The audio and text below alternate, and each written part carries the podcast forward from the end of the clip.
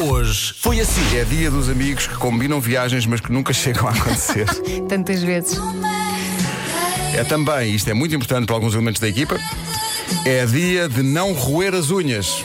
Atenção a Nuno isso. Marco. Nuno Marco, bom dia.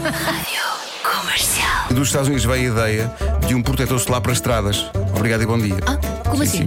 É um spray para o pavimento. Diz que supostamente reduz a temperatura das estradas Para não derreter? e não- deixa as cidades mais frescas. E depois, ao fim do dia, assim na- já no lusco-fusco, eh, after sun, Mas, e barras na estrada, nas depois praias. nas rebolas praias, na nas estrada. estradas. Sim, depois rebolas.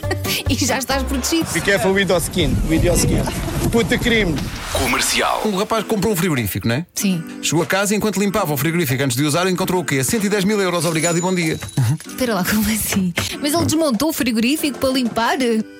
Porque devia estar à vista, o frigorífico não tem Não assim sei tantos se ele limpou esconderijos. também os, os 110 mil euros, porque isso é lavagem de dinheiro. Ai, eu- Bom, Comercial. bom dia, não se, Bom esqueça, não se dia. esqueça de dizer bom dia às pessoas. Eh, Eu às vezes esqueço-me. Não, mas às vezes, sei lá, eh, acon- lembra-me disto porque t- ia, ia para a praia no outro dia que ele tinha um passadiço de madeira e, portanto, é uma coisa estreita. E se vêm pessoas do outro lado e olham para ti, Dizes bom não dia. custa nada Claro. Uhum. dizer eh, bom dia. Mas há muita gente que não, responde. diz. E há gente que não responde. E há gente que tu dizes bom dia e eles vão com aquela Não custa cara. nada. Faça isso. Bom dia, bom dia, bom dia a toda a gente. Não tem de ser necessariamente com esta energia toda, não é? Assim mata as pessoas do coração. Sim, pode haver pessoas que preferem que não aconteça bom dia. Hoje foi assim. Ontem estava a jantar e, como estava calor, estava só com um top. Uhum. Portanto, Estava sentada a jantar. E o meu filho mais velho estava ao meu lado Uhum. e de repente vira-se para mim e diz: Oh mãe, tu devias ter a barriga mais para dentro. Ah, isso a mim não me diz. Mas continua. A mim, é impossível- a mim é impossível dizerem. Mas, mas continua.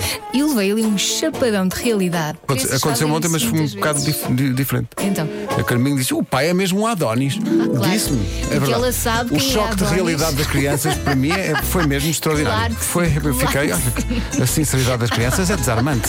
Comercial. Então, um dia eu estava no salão a fazer as unhas e tinha lá uma criança para esses 5 anos, chegou ao pé de mim e disse assim: Ah, você parece uma gatinha.